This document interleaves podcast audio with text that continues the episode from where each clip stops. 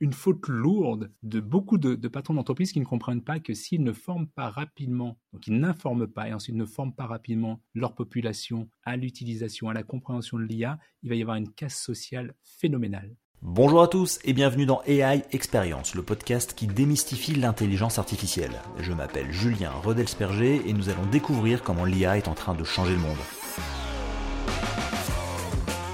Et pour cela, j'ai le plaisir d'être accompagné par Salim Nassur qui a vécu mille vies et avec qui j'ai la chance d'avoir travaillé dans le passé. On va se tutoyer, ce sera plus facile. Il est ancien directeur marketing chez Google et c'est aussi un entrepreneur bien connu qui est passé par Orange et Alcatel et qui s'investit considérablement pour un meilleur développement personnel et professionnel de chacun, tout en incitant les organisations à davantage de diversité et d'inclusion.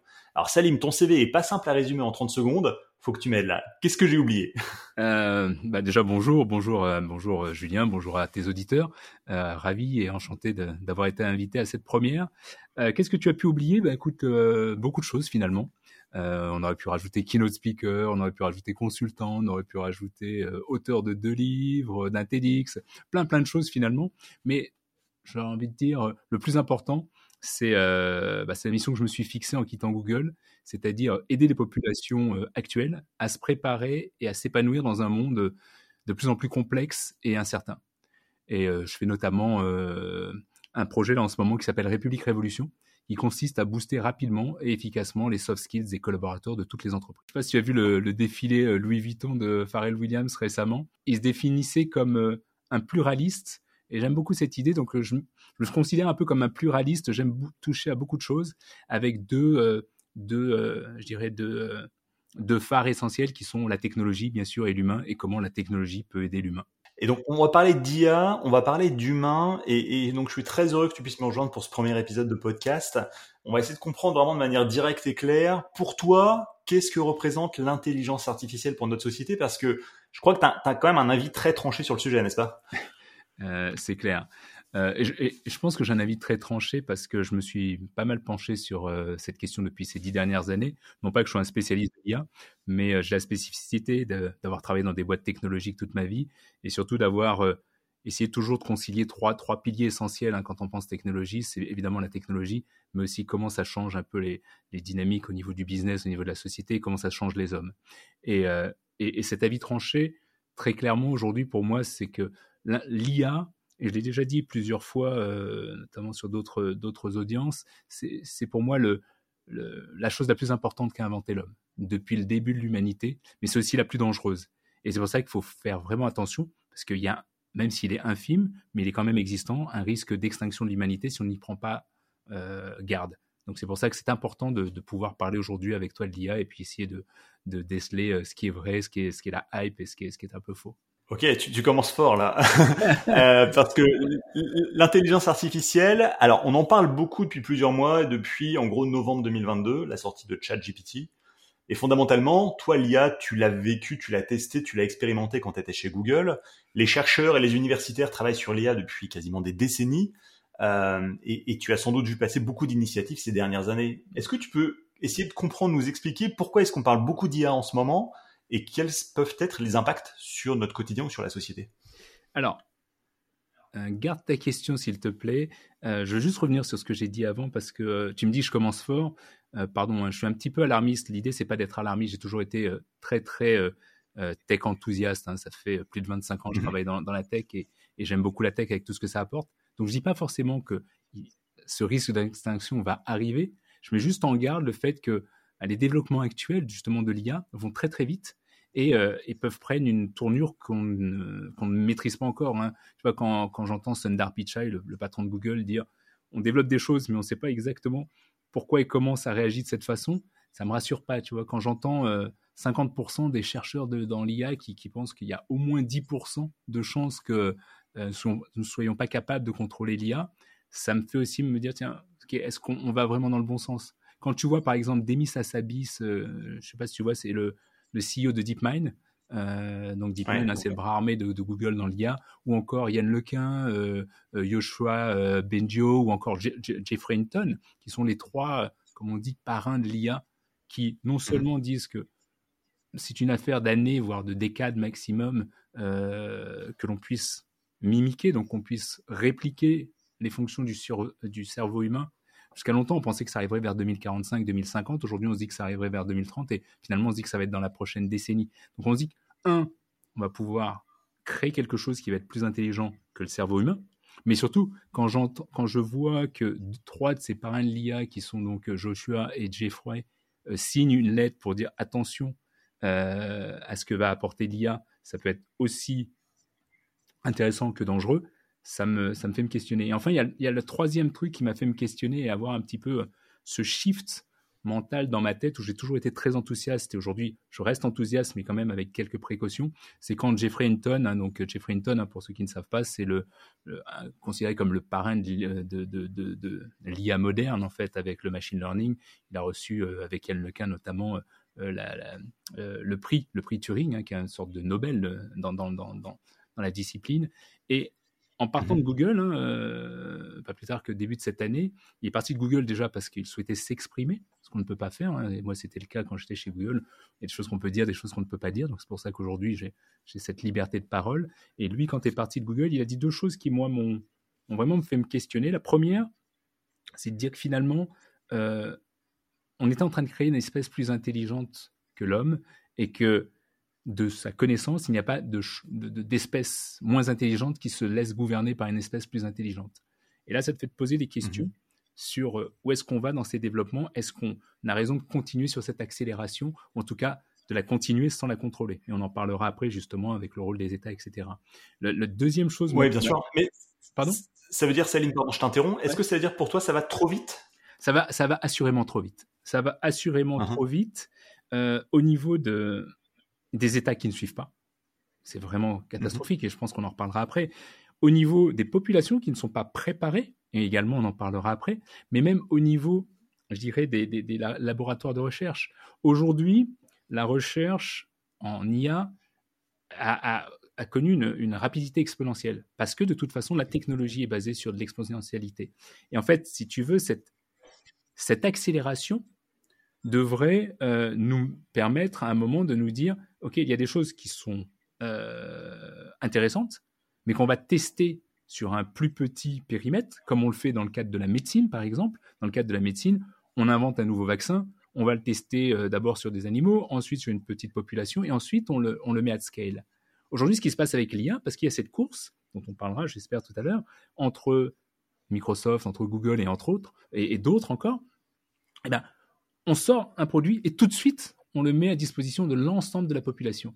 Et c'est là où je dis qu'on va trop vite. Et le, dernier point, donc effectivement, euh, qui moi m'a fait vraiment prendre conscience qu'on était allé un, peu trop vite, c'est justement cette dernière chose que disait euh, Jeffrey Hinton en partant de chez Google. C'est, il a dit euh, une chose un peu du genre une partie de moi regrette le fruit de ma carrière en fait, hein, tout ce qu'il a travaillé sur l'IA. Mm-hmm. Et, et la dernière fois que j'avais entendu ça, c'était Oppenheimer. On est dans l'actualité avec le film de, Nolan, mais et, là tu te dis oh waouh, euh, effectivement, quand tu as des sommités comme ça qui pensent, qui pensent ça, tu te dis il y a peut-être, il y a peut-être un moment où il faut qu'on se pose les bonnes questions sur la rapidité de développement de ces technologies qui sont ultra puissantes et qui sont un bienfait quelque part pour l'humanité, mais qui en même temps peuvent amener cette perte. Donc, pardon, hein, euh, ah. je, reviens, je reviens sur ce truc-là, mais ça me rappelle vraiment euh, ce que tu apprends quand tu, quand tu rentres dans un univers technologique. Moi, ça fait, comme je te disais, plus de 25 ans que je suis dedans.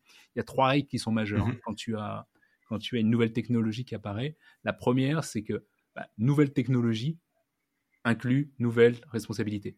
Ça, c'est la première chose. La deuxième, c'est qu'en fait, aujourd'hui, plus une techno est puissante, et on l'a vu euh, avant avec l'arme atomique, hein, avec le clonage, plus une technique est puissante, plus il va y avoir une course, une sorte de course à l'échalote pour dominer cette technologie. Et c'est ce qui est en train de se passer. Et la troisième règle euh, inévitable, c'est que si on ne régule pas, et ça pour le coup c'était vraiment le cas avec l'arme atomique, bah, ça se finit mal. Et donc ça, en fait, c'est vraiment ces questions-là aujourd'hui, quand on parle d'IA, évidemment, il y a une effervescence, évidemment, c'est génial, mais en même temps, il faut se poser les bonnes questions et, peut-être un peu régulier, en tout cas pas aller trop vite, euh, en tout cas dans le, release, en tout cas dans la libération de toutes ces technologies pour toutes les populations. je pense qu'on comprend bien que tu es, plutôt dans la catégorie des alarmistes slash prudents euh, quand on parle d'intelligence artificielle, c'est ça hein? Je suis, non, je, ne dirais pas que je suis alarmiste, euh, parce que alarmiste dirait euh, on, est foutu, on va mourir. ça, c'est d'autres personnes, par exemple, Mo. Mogandat, qui était le, patron de Google X, en tout cas le patron business de Google X, c'est un peu son, discours lui en ce moment en disant que c'est mort, on va tous mourir.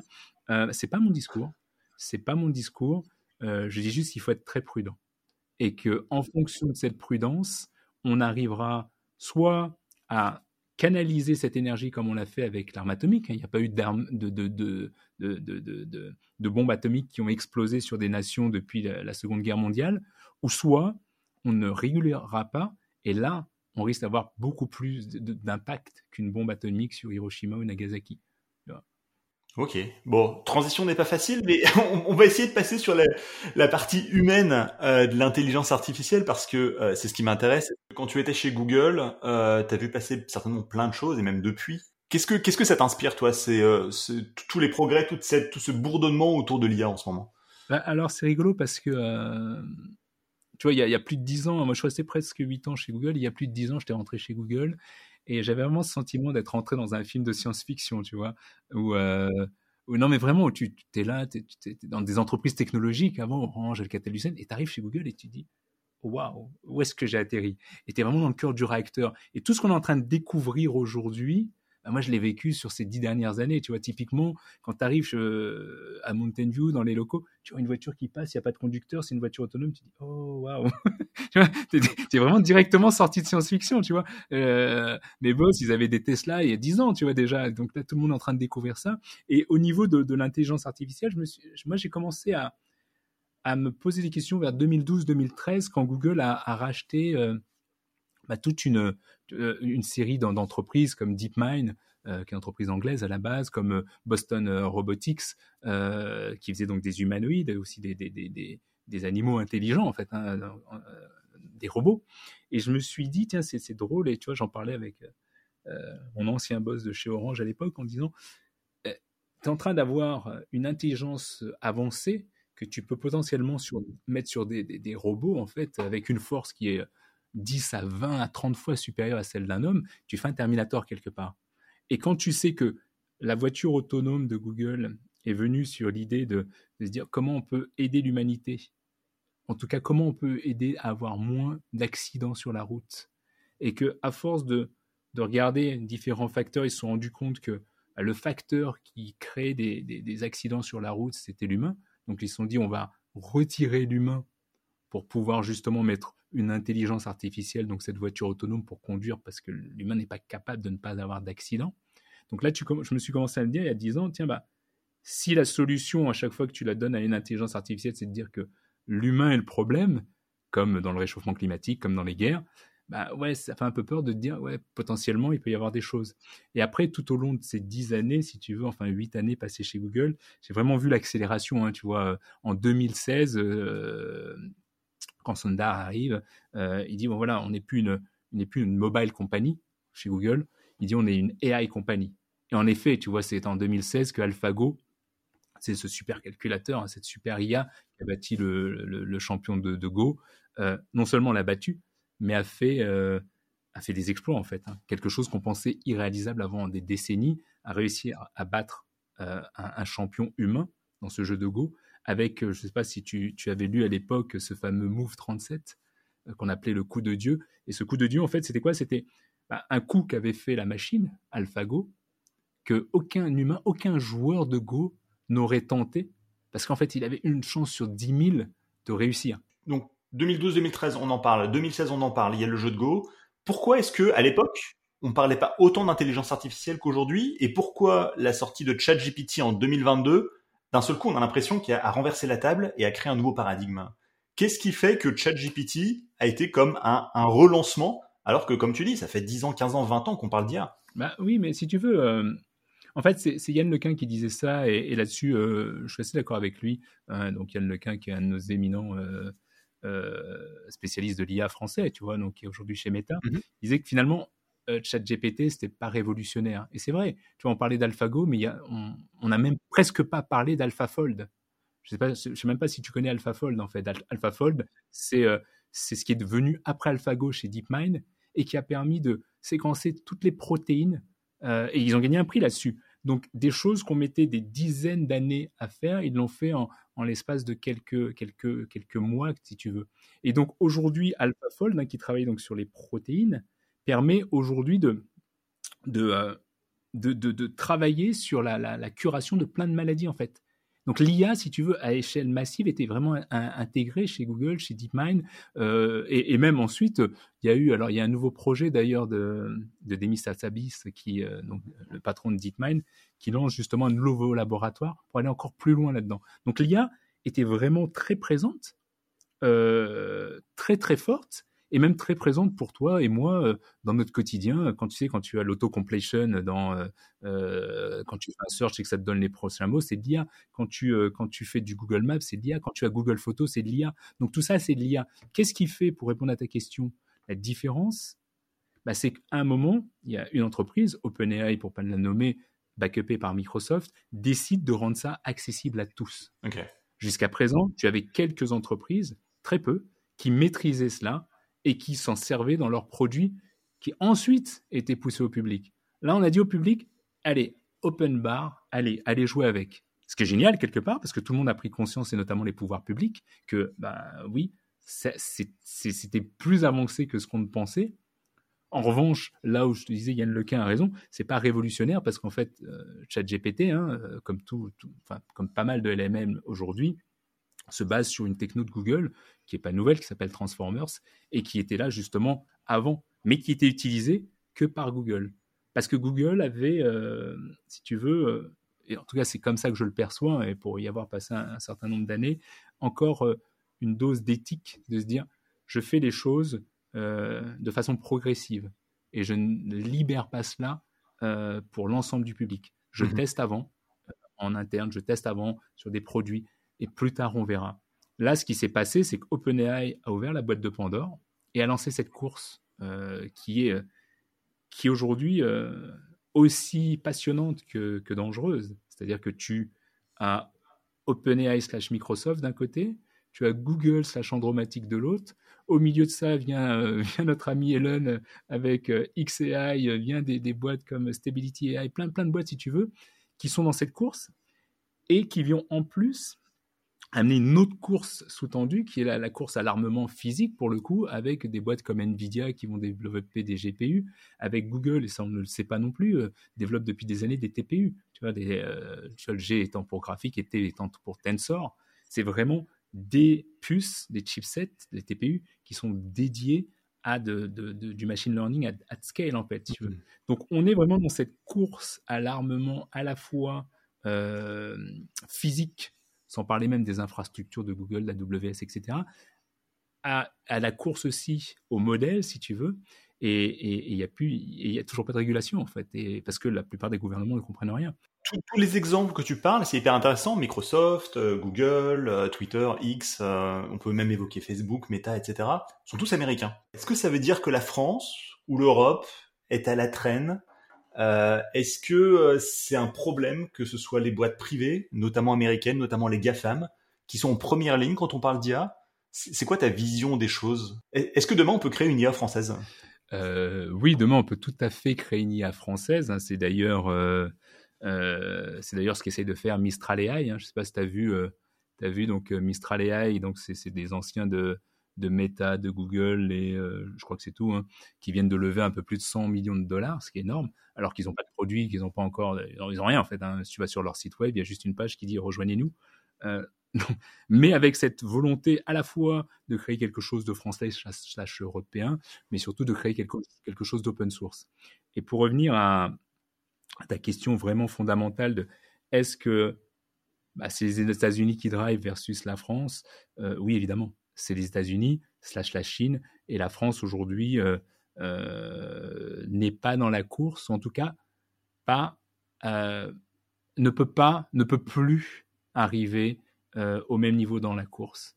Pourquoi? Premièrement parce que on, parle de, budget. Déjà, tu si tu parles de budget, on n'est pas dans les mêmes ordres de, grandeur. Quand je te dis que je suis rentré dans la science-fiction, quand je suis rentré chez Google, tu comprends que c'est pas le même scale déjà. Tu vois, je parle même pas du mindset. Le mindset, on en parlera à la fin. Mais en termes de budget, quand tu regardes aujourd'hui le budget euh, du CNRS, par exemple. Hein. Tu, sais que c'est combien le, budget de, du CNRS, budget annuel? Je n'oserais pas faire un pari, honnêtement, je sais pas. Je sais pas. C'est 4 milliards. 4 milliards d'euros de budget annuel du CNRS.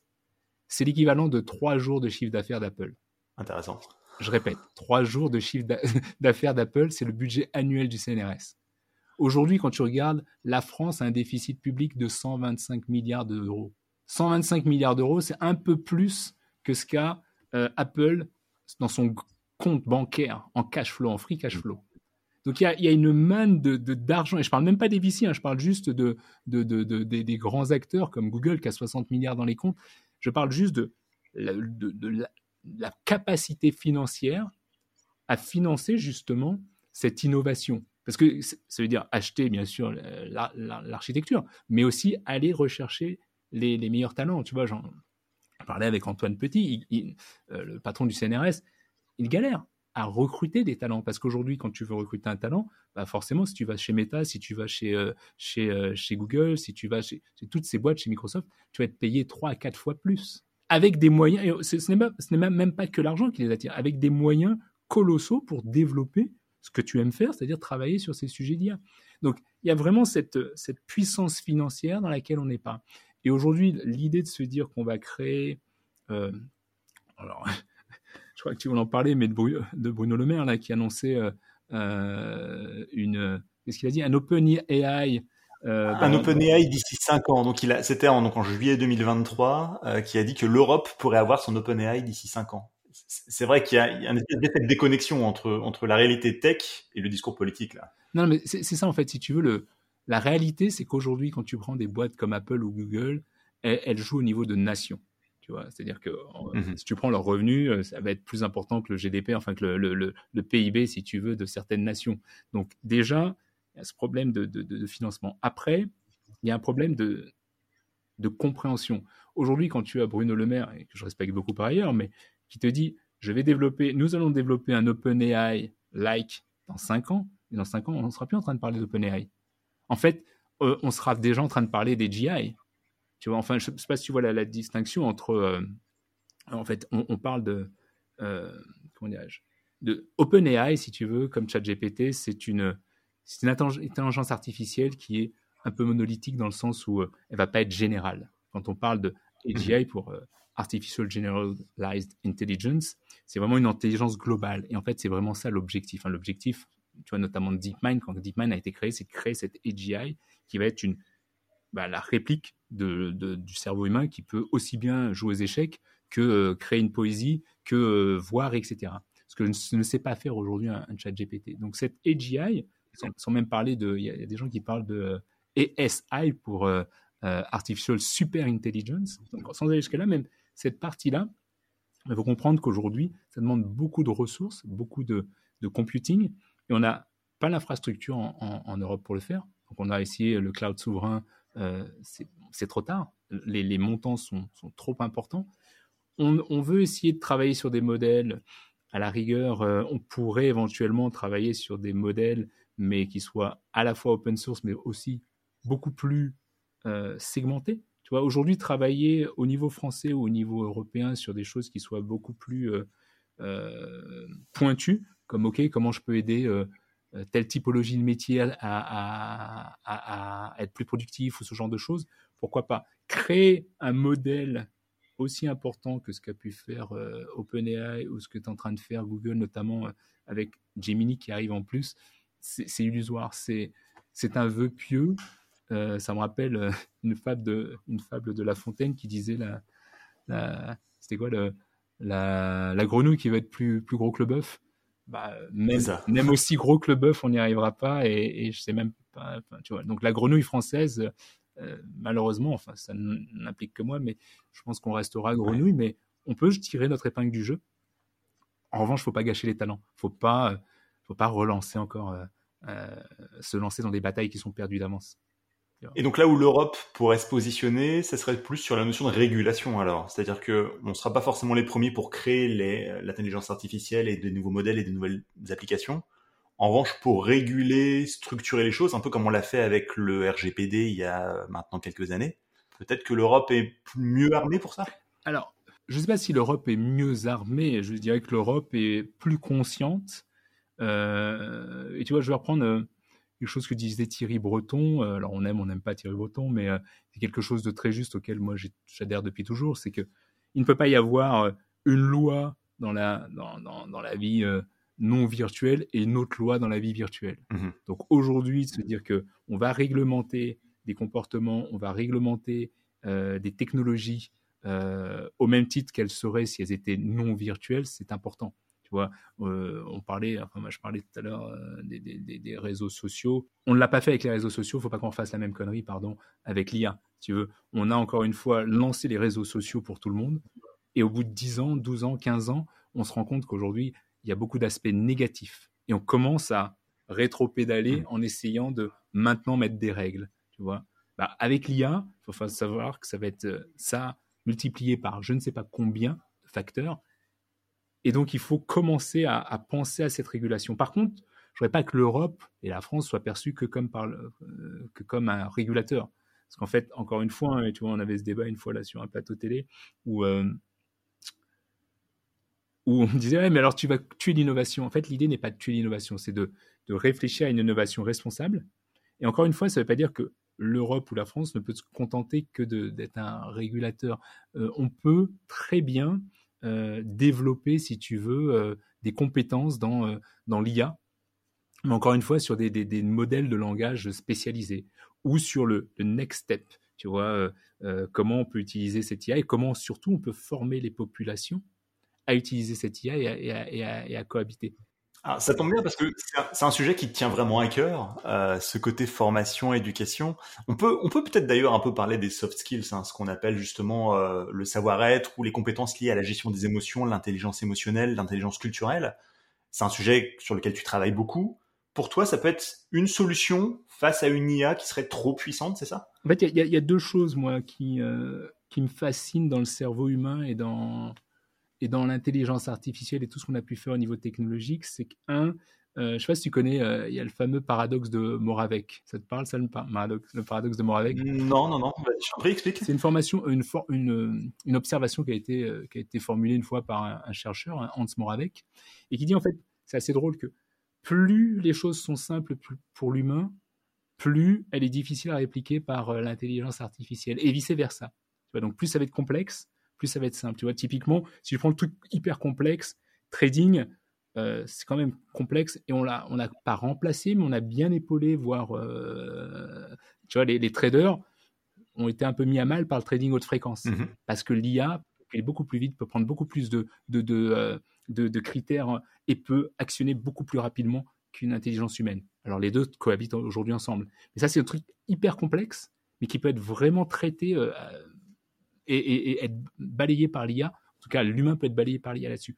À, l'opposé du spectre, si tu veux, tu as des tâches comme, euh, tu vois, j'étais à Singapour la semaine dernière, tu as des tâches aussi bêtes que euh, je vais débarrasser une table. Bah, ça, c'est compliqué pour euh, une IA, c'est compliqué pour un robot. Alors par contre, c'est assez rigolo hein, parce que moi, tu vois, j'ai fait une vidéo dessus. Il y a déjà des robots. Donc il y a des robots qui sont là pour emmener les plats et donc, tu as des, serveurs physiques qui sont là pour prendre les plats, les mettre sur, euh, sur les tables et les remettre sur le robot qui va les ramener en cuisine. Tu vois Donc, il y a une cohabitation aujourd'hui.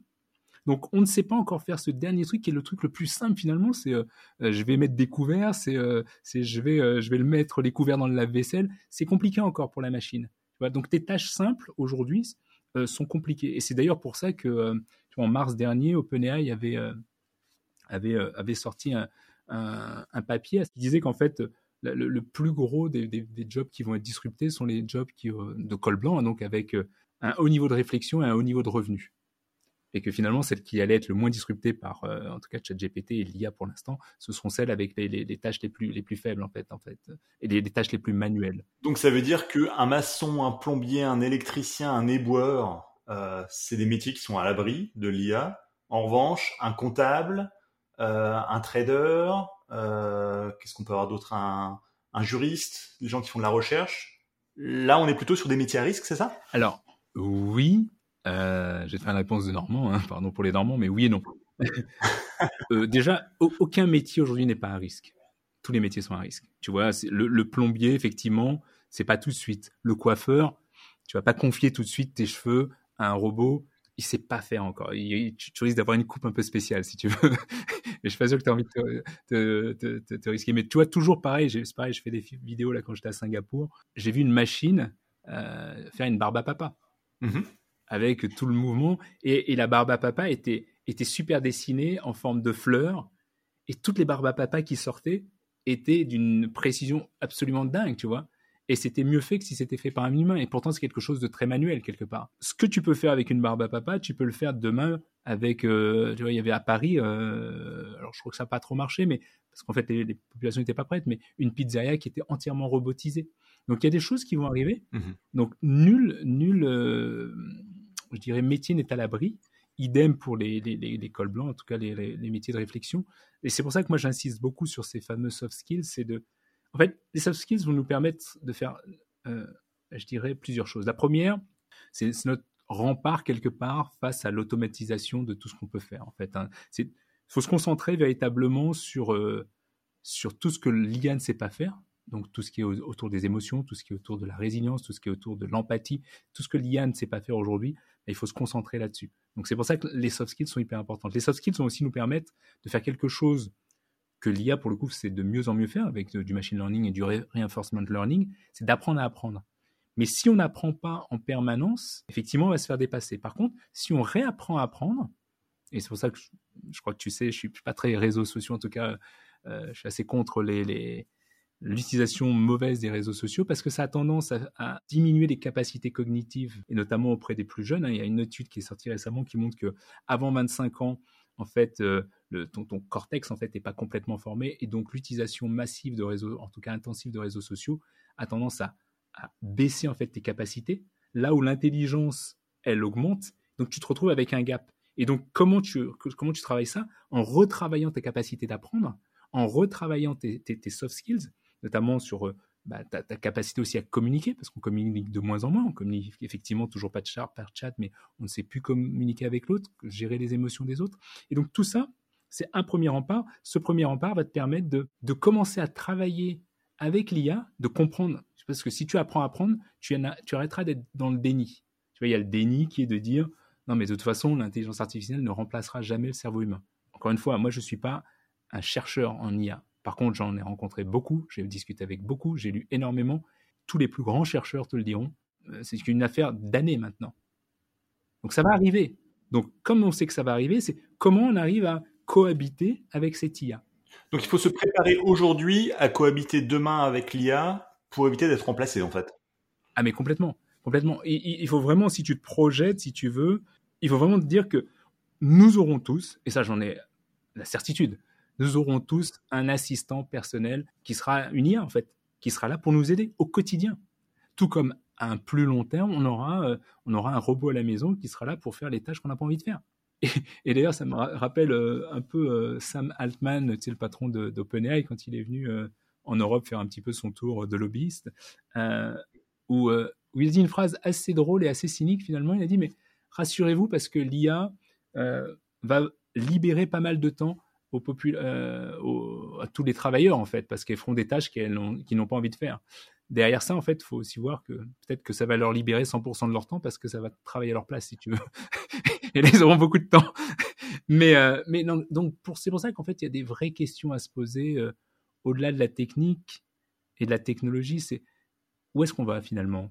Est-ce que si à un moment, tu vois, j'ai eu cette question le jour, j'intervenais en conférence là, dans une entreprise et il y a, une personne de l'audience qui me pose la question suivante en me disant oh, écoute, euh, on a regardé là dans mon entreprise, on a vu qu'il y avait beaucoup de tâches qui peuvent être automatisées. Comment on peut faire pour mettre de l'IA pour Et je leur dis mais alors, vous parlez de combien de, de, personnes Il me dit 80% des personnes, je pense qu'on peut les remplacer par l'IA. Je dis ok, très bien, mais ouais, tu te dis waouh. Je dis ok, très bien, mais qu'est-ce que vous vendez comme produit? Donc il me dit ok. Je dis mais donc vos salariés ils, achètent vos produits? Je dis, bah oui, évidemment, ils en sont fiers. Je dis, mais si demain tu les vires et qu'ils n'ont plus de revenus, qui va t'acheter tes produits? Et là, il, m'a dit, ah, j'avais pas pensé à ça.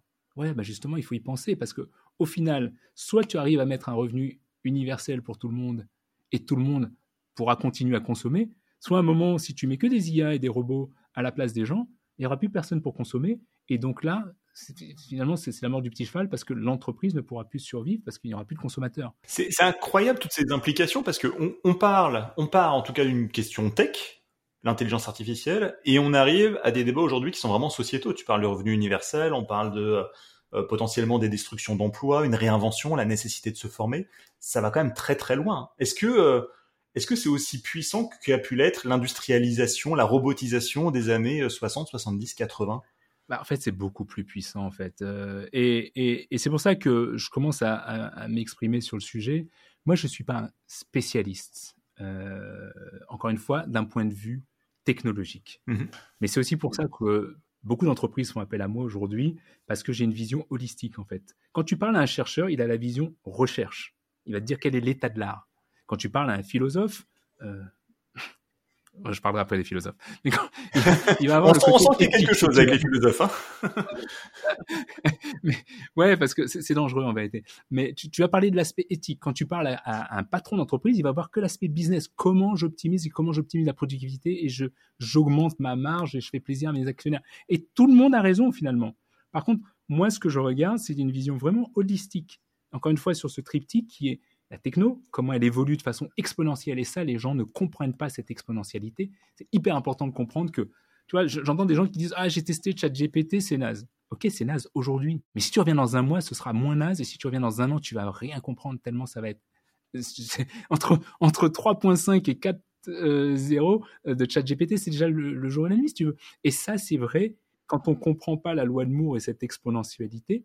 On ne comprend pas, par exemple, que si. Euh, tu vois, il y a ce fameux test hein, qu'on fait pour expliquer, euh, que je fais de temps en temps pour expliquer l'exponentialité aux gens. C'est de dire, écoute, si tu, je, te, donne deux options. Euh, je te donne un million de dollars maintenant ou un euro que je double chaque jour pendant 30 jours. Qu'est-ce que tu prends? Et les gens vont te dire, bah, un million de dollars évidemment. La réalité, c'est que si tu additionnes ces facteurs exponentiels, bah, en tout cas tu les multiplies, bah, tu arrives à 10 millions au bout d'un mois. Et on ne se rend pas compte de ça en fait. Et ça, c'est la technologie depuis, depuis la nuit des temps, en tout cas depuis la loi de Moore, hein, euh, c'est cette exponentialité. Et on est en train d'exploser cette exponentialité parce que ça va de plus en plus vite à la fois sur la technologie, le hardware, mais aussi sur les développements, puisqu'en plus aujourd'hui, des modèles qui étaient utilisés par des grosses boîtes tech façon GAFA, si tu veux, Google, Meta, euh, Apple, etc., sont distribués de façon open source, sont distribués au plus grand nombre, et bah, ça va faire plein plein euh, de d'expérimentation. et on le voit déjà, le nombre de, boîtes d'IA qui ont été créées sur ces six derniers mois, c'est exponentiel et incroyable. Donc il y a des choses merveilleuses qui vont se passer, et en même temps il y a des choses beaucoup moins merveilleuses qui vont se passer parce que ça tombe aux mains de, gens qui ne sont pas forcément toujours euh, les plus, euh, les plus, je dirais les plus gentils, on va le dire comme ça. Est-ce que tu penses qu'on peut avoir un risque d'une bulle autour de l'IA, comme il y a pu avoir une bulle autour euh, des cryptos il y a quelques années ou du métavers euh, Est-ce que euh, est-ce que c'est une vraie tendance transformative où demain l'IA va être partout, ou est-ce que dans, trois ans on n'en parle plus parce que tout aura explosé? Alors, je ne sais pas si tout aura explosé. En tout cas, la bulle. En fait, ça, fait vieux quand je dis ça, mais ça fait 25 ans que je suis dans la tech, si tu veux. Et je l'ai dit là, quand, quand ChatGPT est sorti, c'est le truc. Euh, c'est le truc le plus important depuis la création d'Internet pour moi, si tu veux, d'un point de vue technologique. Pour toi, c'est solide, c'est structurant, ça va vraiment faire bouger les choses en profondeur. Mais gravement, c'est incroyable, si tu veux. Quand le métaverse, quand, quand, quand Mark Zuckerberg a sorti le métaverse, euh, euh, j'étais un des premiers et un des rares à dire ça va faire pchit, et, et ça a fait pchit. parce que bon, je ne reviendrai pas dans le détail pourquoi ça fait pchit. Il y a plein de raisons. Ça viendra peut-être un jour. En tout cas, je le souhaite pas parce que euh, pour moi, c'est n'est pas souhaitable de faire un métaverse, mais c'est encore d'autres sujets. Euh, par contre, donc, mes crypto, c'est pareil, ça fait, ça fait un hype, mais c'est derrière une vraie techno qui est la blockchain, si tu veux, et ça, c'est pareil, c'est quelque chose qui va durer. L'IA, c'est beaucoup plus profond et c'est beaucoup plus transformationnel. Parce que toutes ces technos, en fait, que tu parles de, de métaverse, que tu parles d'IA ou que tu parles même de, de, de, nucléaire, sont des technos où tu vois, on compare souvent. Euh, Ok, tu parles d'industrialisation, on parle de la vapeur. Toutes ces technos, il faut bien comprendre que n'avaient de enfin, n'avaient d'utilité que de d'augmenter ce que faisait l'homme, mais n'avaient pas la capacité de créer quelque chose de nouveau. Tu vois, tu n'as jamais vu, euh, euh, je sais pas, un, un, chemin de fer recréer un autre chemin de fer. Tu vois? Ça n'existe mmh. pas. Or là, ce qu'on est en train de, créer, c'est une intelligence qui va pouvoir créer de nouvelles choses. Et c'est vrai que c'est intéressant parce qu'il y a plein de questions qui se posent. Euh, tu vois, bon, toi, tu, es au Canada, euh, donc pas loin de, pas loin des États-Unis. Tu sais qu'il y a cette grosse, euh, enfin, j'allais dire manifestation, grosse grève hein, à Hollywood sur tous les, oui, tout à fait, les, les, les, les, créateurs qui se posent des questions sur l'automatisation de leur job, sur la création, sur l'idée même de qu'est-ce qu'une idée, qu'est-ce qu'une qu'est-ce que la créativité finalement. Est-ce qu'à un moment une IA qui va taper dans un corpus de data et recréer quelque chose depuis des choses existantes, en effet, qui va être ressemblant ou non, c'est la création. Est-ce que finalement, euh, je sais pas si, je tu, tu, vois un film ou une chanson, qui te rappelle une autre chanson que tu as déjà entendue, et de la création non, tu vois, ou même dans le rap, il y a toujours eu du sample, etc. Donc, qu'est-ce que ça, nous pose même des questions sur qu'est-ce qui est véritablement la création, qu'est-ce qui est véritablement l'intelligence, et est-ce que finalement ça, c'est pas quelque chose qui est, comme le disent euh, pas mal de chercheurs, réplicable, et est-ce qu'on n'est pas en train de créer quelque chose qui va être même, comme je parlais du Move 37 d'AlphaGo tout à l'heure, créer une autre forme d'intelligence qui va pouvoir euh, va faire des choses auxquelles le cerveau humain n'avait pas encore pensé? Pour le meilleur, comme peut-être pour le pire. Et est-ce que tu peux, pour, pour conclure, nous expliquer comment est-ce qu'on se prépare à ça? Comment est-ce qu'on se forme? Comment est-ce qu'on apprend à apprendre? Et, euh, peut-être faire le lien avec ton activité du moment. Hein. Alors, comment on se forme à ça déjà Avant de se former, on s'informe. Tu vois, on s'informe. Et euh, pour parler de mon activité du moment, si tu veux, c'est euh, vraiment, moi j'ai vraiment pris mon bâton de pèlerin et, mon objectif, c'est véritablement de, faire prendre conscience au plus grand nombre, en commençant par les entreprises, parce que j'essaie que les particuliers, c'est plus lent. Donc, on essaie de faire comprendre aux, entreprises, et je parle à pas mal de, de, de, de CEO, de patrons de boîtes, hein, que ce soit des grosses boîtes ou des plus petites, des ETI, c'est de prendre conscience que c'est en train d'arriver. Il y a encore un déni. Qu'est-ce qu'ils te disent? Quand tu parles à un PDG, quand tu parles à un directeur, à un manager, qu'est-ce qu'ils te disent quand tu leur parles d'IA et de transformation? Ça commence à changer, mais globalement, c'est toujours la même chose. C'est euh, on a le temps. Ok. globalement, on a le temps. Tu vois? Et, tu parlais tout à l'heure du retard de la France. Ça fait partie du retard de la France. Et, je parlais de mindset. C'est on a le temps. Mhm. Deuxième truc, et tu m'en parlais aussi des philosophes. Je vais mettre une petite couche sur les philosophes. Vas-y, vas-y. Comme je te disais, je suis non, mais j'interviens donc en, tant que, keynote speaker dans pas mal de, boîtes. Euh, et, l'autre jour, mon agence me dit Tiens, ouais, t'étais en shortlist, mais euh, ils ont choisi un philosophe. Je me dis Ah, c'est marrant, c'est intéressant, parce que c'est pour parler d'IA. Mhm. Et je leur dis Mais sans aucune animosité, hein, mais c'est vraiment un des, problèmes de la France, c'est qu'on va philosopher là où il faut passer à l'action. On n'en est pas à philosopher, à essayer de comprendre le truc, non, parce que quand tu es dans une entreprise, tu n'es pas là pour parler de l'IA philosophique tu es là pour faire attention à. Mmh la première chose que tu fais dans une entreprise, c'est préserver ta, euh, rentabilité, mais aussi préserver les emplois.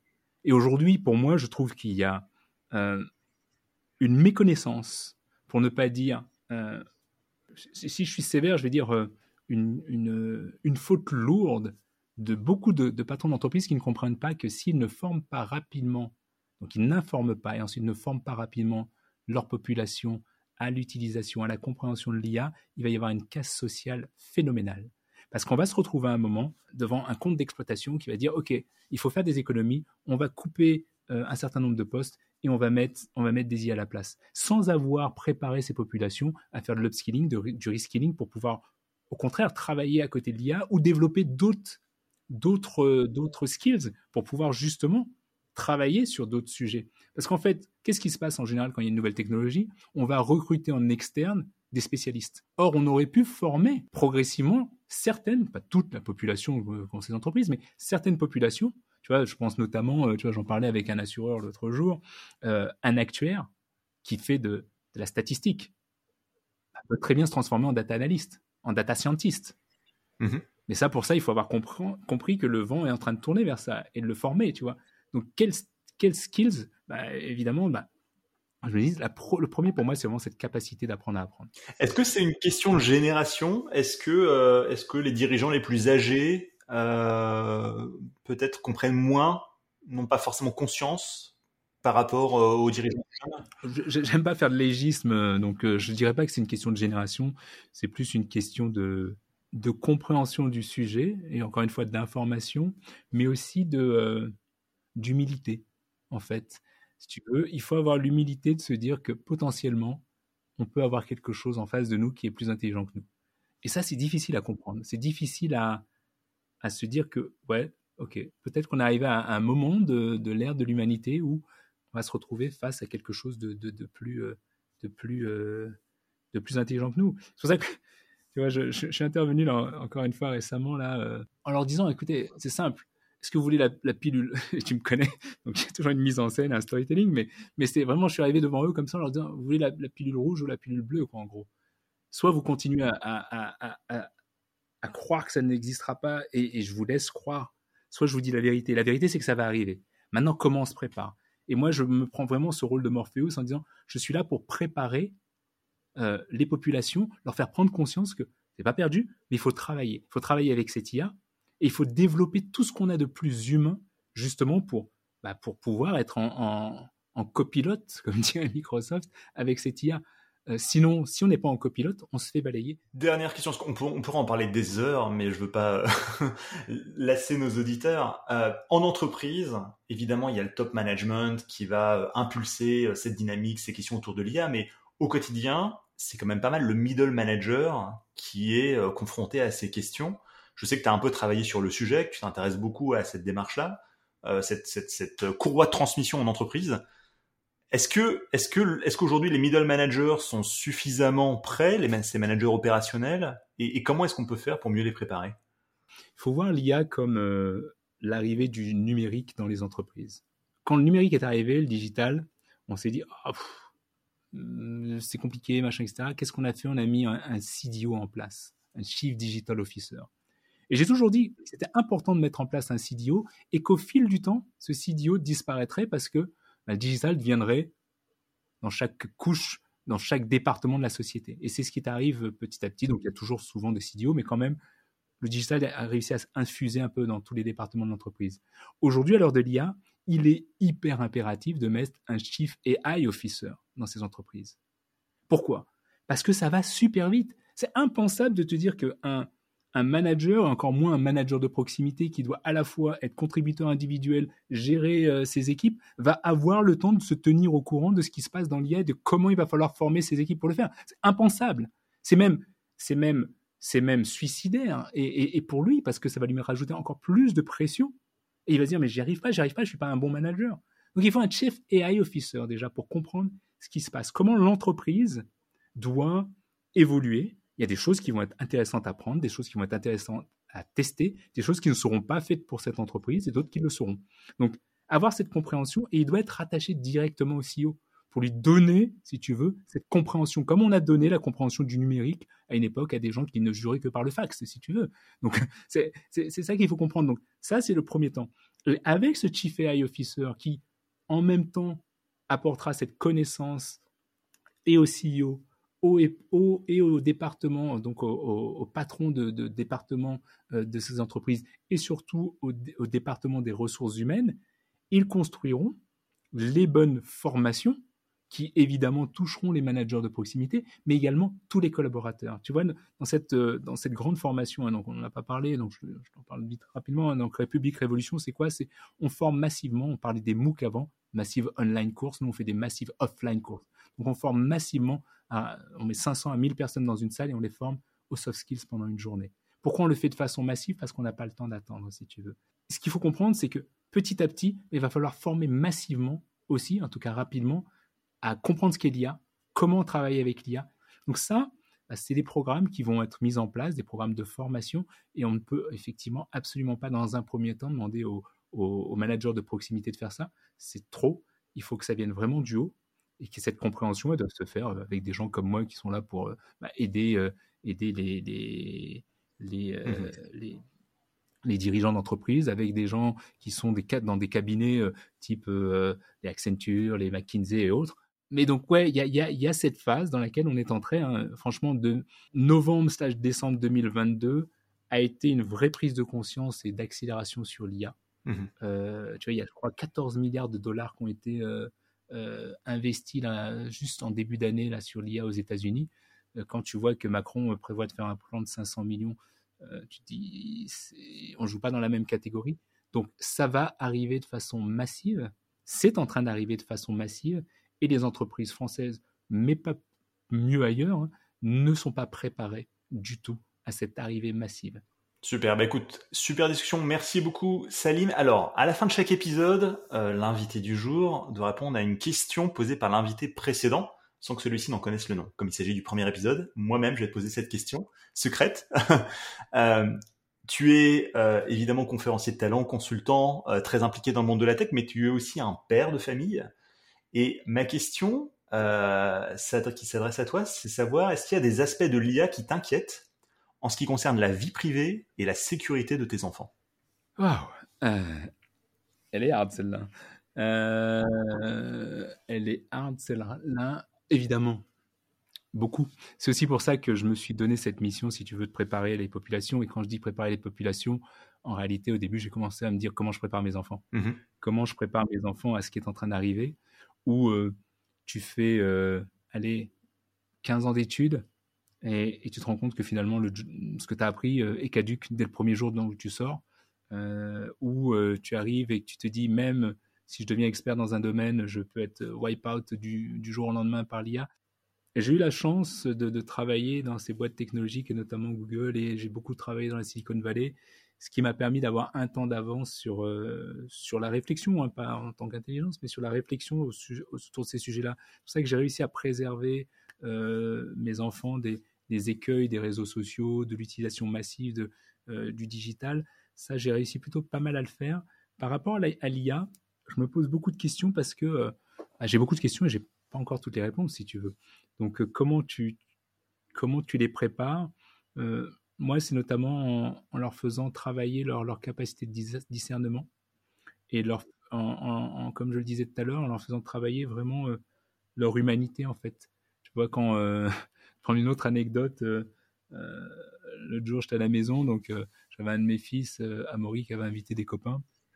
Mmh et à un moment, donc il y, a un truc qui marche pas sur leur console, donc ils m'appellent, je fais regarder. Et, pendant que je, je, débug le truc, euh, lui et ses deux autres copains se mettent sur leur téléphone et puis sont en train de regarder des trucs. Je dis, mais faites quoi là?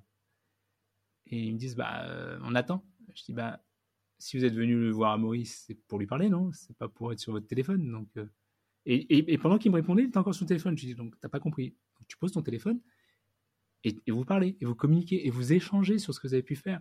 Et en fait, comment tu les prépares C'est d'avoir conscience de ce que peut apporter la technologie, mais aussi d'avoir conscience de ce que ça peut enlever en tant qu'humain et de surtout ce que tu ne dois pas, toi, en tant qu'humain, euh, t'auto-mutiler pour ne pas te faire remplacer par l'IA. Je sais pas si je suis clair, mais c'est vraiment cette, cette réflexion autour de l'usage et de l'utilité versus le euh, l'usage néfaste de ce que ça peut faire. C'est faire du doom, doom scrolling, euh, euh, enfin du scrolling euh, infini sur, sur, sur ton téléphone ne t'apporte rien de bon. Pour ton prochain invité, je peux poser une question qui va dans, dans, dans, dans le sens de la question que tu viens de me poser. Euh, parce que c'est vrai, c'est une vraie question que je me pose. Et, et, donc, du coup, je vais la reposer au, prochain invité. C'est quel, conseil donnerais-tu aux jeunes générations pour qu'elles gardent espoir et surtout qu'elles travaillent sur des solutions pour un monde meilleur? Waouh, voilà la question. Bon courage. Parfait, je la garde et je la poserai euh, au prochain invité. Merci encore Salim de ta participation. À très bientôt. au revoir. Merci à toi Julien. À bientôt. Au revoir.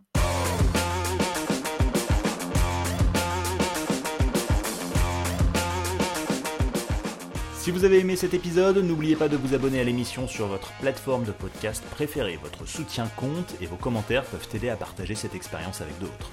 Vous pouvez aussi visiter le site web ai-experience.io pour aller plus loin. A très vite pour un nouvel épisode.